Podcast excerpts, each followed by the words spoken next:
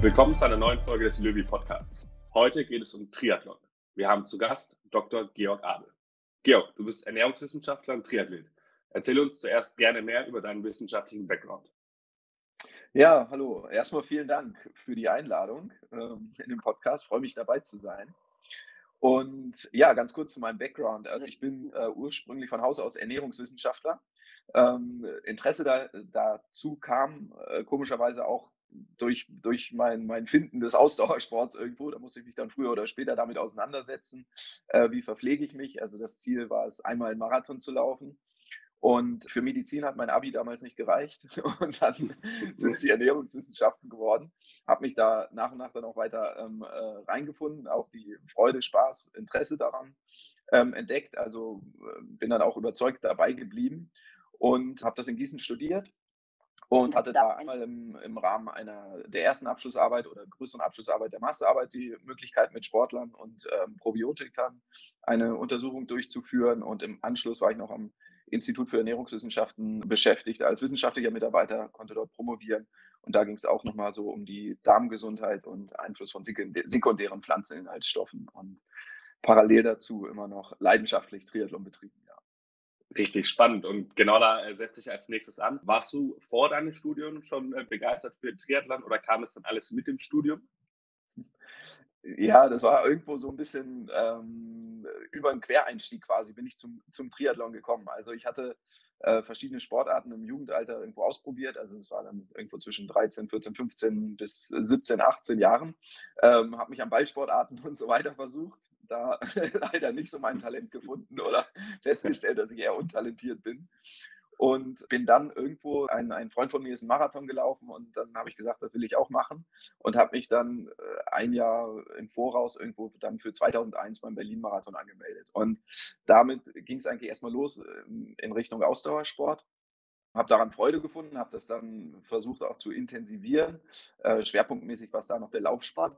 Und wie es dann so kommen muss, irgendwann hatte ich mich ein bisschen verletzt, also äh, über Überlastungsprobleme im, im Knie und bin dann zum Orthopäden gegangen und der meinte, ach, versuch's doch mit Triathlon, da musst du ein bisschen weniger laufen, kannst aber noch Radfahren und schwimmen dazu. Und vielleicht ist es von der Statur auch her besser. Und dann habe ich das versucht. Und ja, eigentlich viel, viel mehr Freude daran noch gefunden, gerade was so Bereich Radfahren hat mir sehr viel Spaß gemacht, äh, die Reisen, die damit verbunden waren. Und dann habe ich das irgendwo 2005, 2006 äh, intensiviert und bin in, in Gießen dann in den Verein gegangen und so weiter und da in den äh, Landesligen äh, gestartet, von ganz bis zur längeren. Also das schraubt sich dann ja so weit immer weiter nach oben, was Umfang, Distanz, Intensitäten und so weiter angeht. Ähm, Gerade wenn man feststellt, dass man irgendwo durch die Freude daran, durch die Bewegung, durch das Tun an sich irgendwo weiterkommt, aber natürlich auch so, dass das Fleiß zunächst ja auch einfach erstmal belohnt wird.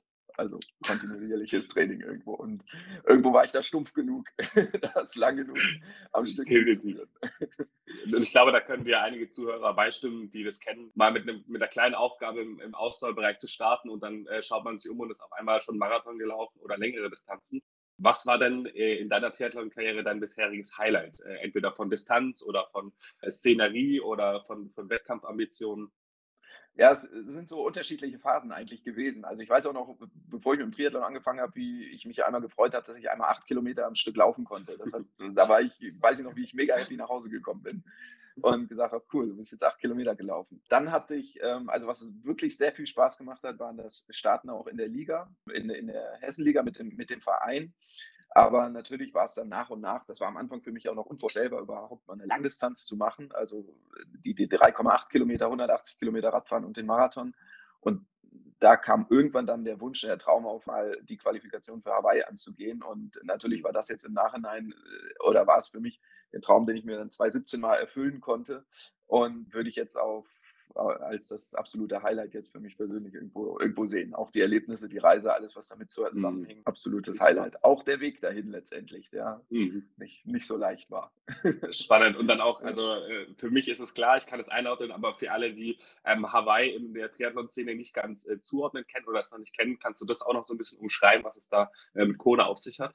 Also ursprünglich ist es ja so, dass der, der oder der Ursprungsgedanke Triathlon ist ja so geboren aus einer, einer Wette zwischen ähm, drei Ausdauerathleten, äh, Schwimmer, Läufer und Radfahrer. Und da gab es so drei Einzelwettkämpfe und da wurde eine Wette abgeschlossen, wer ist der beste Ausdauerathlet. Ähm, das war Ende der 70er Jahre, meine ich. Der Schwimmer, Läufer, Radfahrer. Und äh, wie ist das, wenn wir das alles am Stück machen? Ähm, auch mit diesen Distanzen, also da gab es äh, Honolulu-Marathon und so weiter. Also das, die, die Distanzen wurden da auch schon so definiert.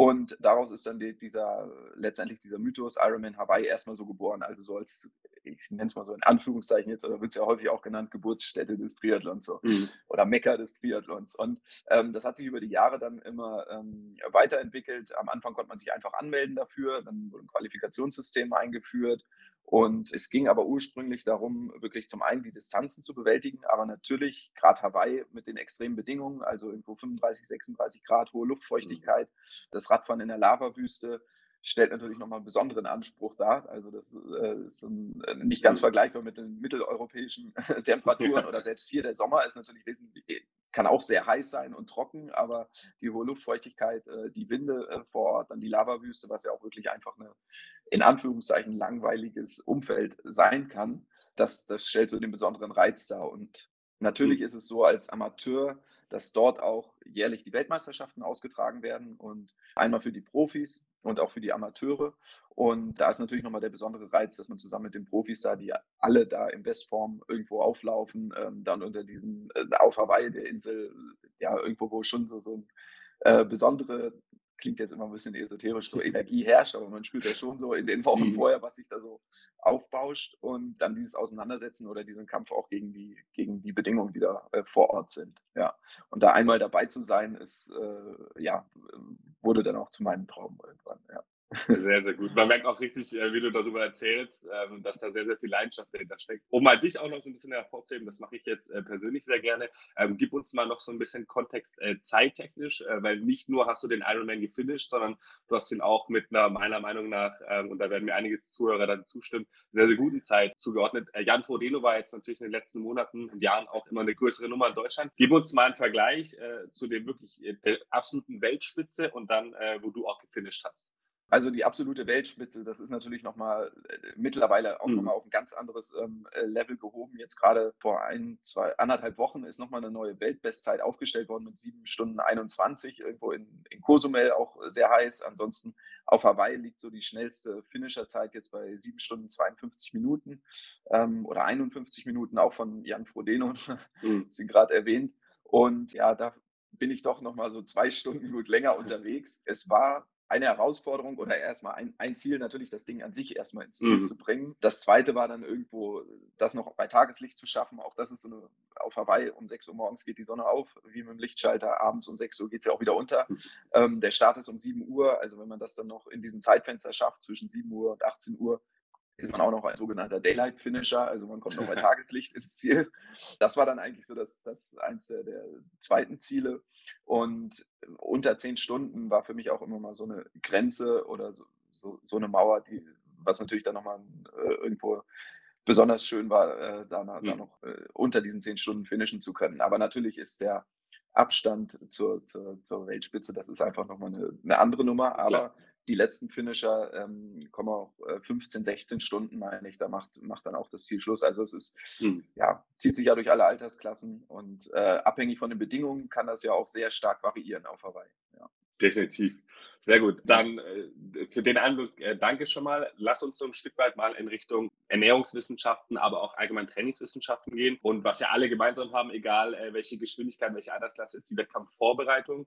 Welche Faktoren sind hier denn entscheidend für eine erfolgreiche Triathlon-Vorbereitung? Fernab äh, von der Wettkampfernährung, da kommen wir dann gleich drauf ein. Also für, für, die Vorbereitung. An erster Stelle, ähm, wenn wir jetzt von Triathlon sprechen oder jetzt sind wir Triathlon Langdistanz irgendwo, ne? ich, mhm. nehme ich jetzt mal so als, als, als Anker, ist das erste natürlich, das sollte man jetzt nicht mit einem zu kurzen ähm, Zeithorizont planen oder starten. Also wenn man sagt, innerhalb, ich habe noch nie Sport gemacht oder kein Triathlon, möchte jetzt innerhalb von einem Jahr so eine Langdistanz finishen, würde ich das, äh, würde ich davon erstmal abraten. Das heißt, man braucht erstmal so eine gewissen Grundbasis an Fitness, auch einen äh, kontinuierlichen, jährlichen Aufbau und das Stichwort Kontinuität würde ich da auch immer nach ganz oben setzen, was jetzt erstmal das Training angeht, dass man erstmal eine reine Kontinuität hinbekommt, was das Training ähm, Trainingsvolumen angeht. Und wenn man jetzt vom, beim, beim Einstieg sich vielleicht im Bereich von fünf, sechs, sieben bis acht Stunden pro Woche bewegt, bis es dann dahin geht, die, die Langdistanz ähm, zum einen zu bewältigen, das dann noch in der Zeit zu bewältigen, sodass man irgendwo auch konkurrenzfähig ist oder dann auch die Möglichkeit hat, auf Hawaii zu starten, bewegt man sich dann auf jeden Fall im Bereich 10 Stunden, 12 Stunden und dann natürlich eher im Mittel in Richtung 15 Stunden pro Woche, die man da irgendwo an Trainingsvolumen und Kontinuität erstmal aufweisen muss. Das wäre eigentlich erstmal so einer der wesentlichen Faktoren. Wenn man das sichergestellt hat, ist natürlich ganz wichtig, das richtige Verhältnis aus B- und Entlastung zu finden. Also, dass man intensive Einheiten bei entsprechender Intensität durchführen kann. Genauso wichtig ist, ist es eben auch Regenerationszeiten einzuhalten, einzuplanen. Und die Herausforderung für den Altersklassenathleten oder Amateur ist das natürlich dann auch in den, in den äh, Alltag zu integrieren. Und das ist ja Stichwort dann irgendwie Stressmanagement oder Stress, Beruf, ähm, Sozialleben, Familie, ähm, alle Aufgaben, die sonst so im Alltag sind dass das irgendwo im Einklang sind. Und das sind erstmal so die, die Rahmenbedingungen, die man schaffen sollte, dass man überhaupt sagen kann, ich kann in diesem Setting überhaupt, habe überhaupt die Möglichkeit, dann das Training zu absolvieren, was die Zeitkomponente angeht. Und dann ist es für die, für die Langdistanz natürlich so, den größten Anteil macht das Radfahren aus, zeitlich ähm, und auch vom Volumen. Schwimmen in dem Fall den geringsten Anteil. Das heißt, da würde man dann eher hingehen, so wie, wie verteilt man jetzt die Stunden, die man zur Verfügung hat, jetzt 15 Stunden hat, dass man irgendwo sagen würde, okay, acht bis zehn Stunden kann ich auf dem Rad sitzen, drei bis vier kann ich laufen. Auch da ist ja immer das Risiko der orthopädischen Über Überlastung. Und den Rest, ein bis zwei Schwimmeinheiten, äh, bekomme ich dann auch noch unter. Dann kommt noch Athletiktraining äh, hinzu und dann ist man auch schnell wieder eher im Bereich 15 bis 20 Stunden.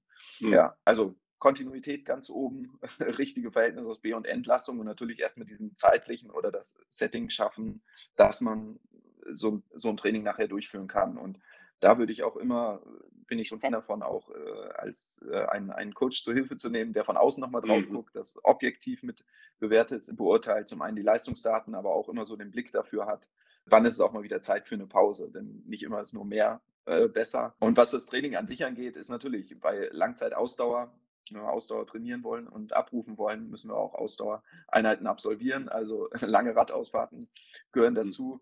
Und dann ist es eine Frage, wie rum man das Training aufbaut. Fängt man an, beispielsweise erstmal die, die VO2 Max zu steigern, also eigentlich den inneren Motor aufzubauen, im Winter, jetzt nach, nach dem System könnte man das wunderbar machen, wenn die Tage kürzer sind, dann kurz und intensiv trainieren, um den Motor groß zu machen und dann Richtung Frühjahr mit Trainingslager die längeren Einheiten, die Ökonomisierung des Organismus, also ähm, einmal was die, die Wettkampfgeschwindigkeit angeht, zu trainieren und natürlich als wesentlichen Aspekt auch dabei die, die Ernährung mit zu berücksichtigen. Das ist ja mit ein entscheidender Punkt der Langzeitausdauerbelastung auf jeden Fall ja, auf jeden Fall ein entscheidender Faktor ist. Ohne, ohne die geht es nicht.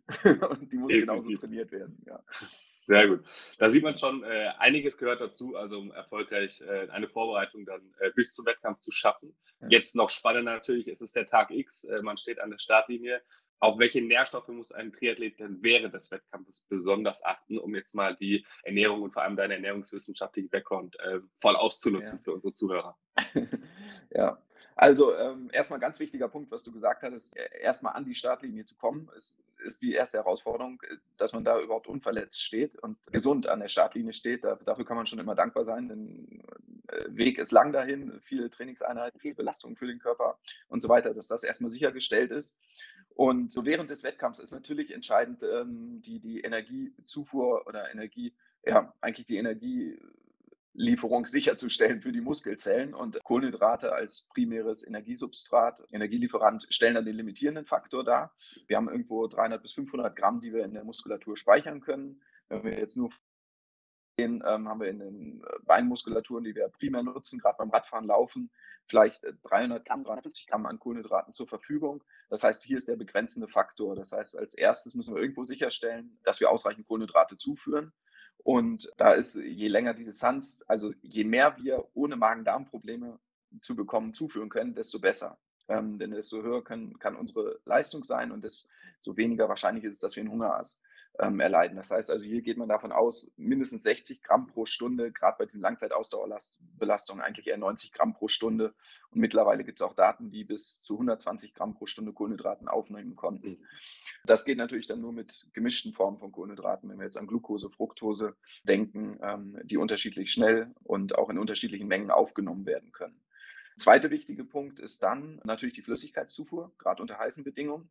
Die individuelle Schweißrate ist natürlich unterschiedlich Dann die äußeren Bedingungen, die immer eine Rolle spielen. Im besten Fall ähm, versucht man das vorher rauszukriegen im Training äh, durch, durch Messung der Schweißrate oder vorher nachher wiegen nach sportlichen Aktivitäten in entsprechender Intensitäten und kann dann abschätzen, wie viel Schweiß, wie viel Flüssigkeit verliere ich eigentlich während des Sports. Also sind das 500 Gramm, äh, sind das 700 Gramm entsprechende Milliliterzahl an Wasser dann, die ich ähm, pro Stunde verliere.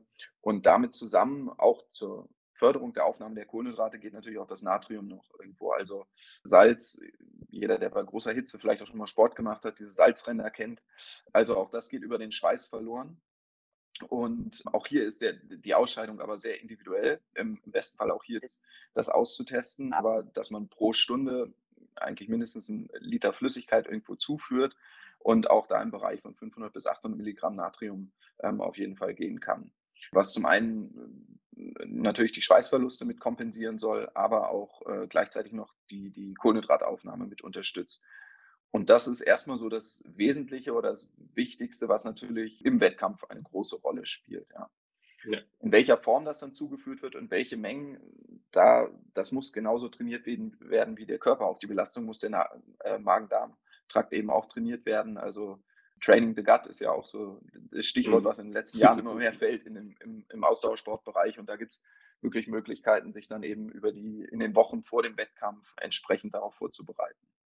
Super. Ja. Sehr gut. Jetzt äh, haben wir Zuhörer da, die äh, vielleicht schon Triathlon-Erfahrung haben, aber gegebenenfalls auch welche, die sagen, oh, das klingt super spannend. Den Marathon habe ich jetzt schon abgehakt. Ähm, ich möchte mich mal dran probieren und Stück für Stück meine Wochenstunden äh, in meinen Alltag integrieren und mich daran testen.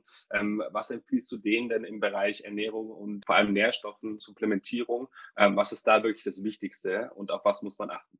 Also zunächst einmal ist, würde ich immer den Ansatz verfolgen, Food First, also versuchen, alles wirklich über die Ernährung ähm, zu decken. Das ist natürlich immer eine Herausforderung, gerade wenn man jetzt dann das Training aufnimmt und vielleicht zeitliche Engpässe hat und auch nicht immer die Nährstoffe oder die Lebensmittel, Mahlzeiten zur Verfügung hat.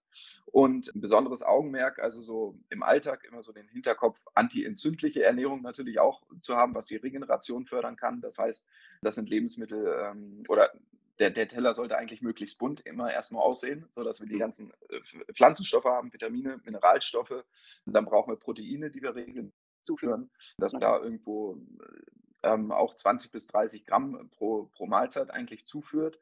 Und was die Supplementierung angeht oder was gerade so, so kritische Nährstoffe sein können, ist für viele hier in den Breitengraden einmal die Omega-3-Fettsäuren natürlich zu nennen, die auch antientzündlich wirken, ähm, die Regeneration unterstützen können. Vitamin D kann für viele ein Thema sein oder ist für viele ein Thema, gerade in den Wintermonaten.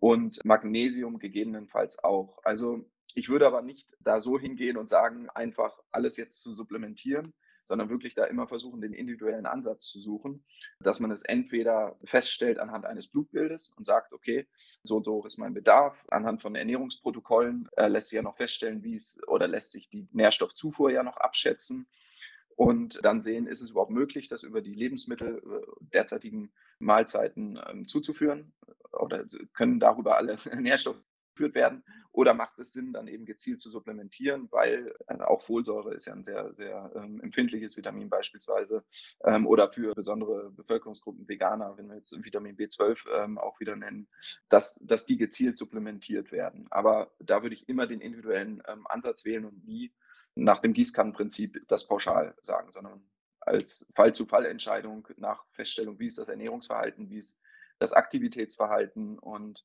im besten Fall anhand von einem Blutbild. Ja. Mhm. Super. Perfekt. Dann, äh, Georg, äh, zum Abschluss äh, lasse ich dir noch so ein Stück weit die Bühne. Äh, wenn sich jetzt jemand mit dir in Kontakt stellen möchte oder mehr über dich erfahren möchte, äh, wo kann er dich finden? Wo, wie kann er dich kontaktieren? Oder möchtest du noch irgendwas mitgeben? Also ich äh, natürlich, natürlich, kann ich sehr gerne noch etwas mitgeben. Also ich würde erstmal, äh, was, was ich immer noch ganz wichtig finde, ist irgendwo, dass man nie das eigene Gespür für den Körper verliert und irgendwo auch hört, was, was sagt mir der Körper jetzt eigentlich, wenn es um das Thema Ernährung geht aber auch wenn es um das äh, Thema Training geht, dass man da das eigene Körpergefühl auch häufig mit zur Steuerung nutzt. Also worauf habe ich jetzt Hunger, wonach ist mir, wie fühlt sich diese Intensität jetzt auch im Training an, weil wir jetzt gerade die beiden Aspekte auch gesprochen haben, bewege ich mich bei 70, 80, 90 Prozent. Und da auch wirklich dieses gesunde Körpergefühl auch immer mal wieder da in sich reinzuhören und nicht alles äh, anhand von objektiv messbaren Daten, ob das Pulsmesser, Wattmessung ist, ähm, Schlafverhalten, was man jetzt alles mhm. tracken kann oder Ernährungsverhalten ist, sondern da auch wirklich immer diesen, diesen Blick für, die, für das eigene Körpergefühl beibehält und sich auch immer den, ähm, den, das Spiel lässt für ein bisschen Lockerheit. Also ach, mach 80 Prozent gut und richtig und 20 Prozent easy. Ja. Super. Ja.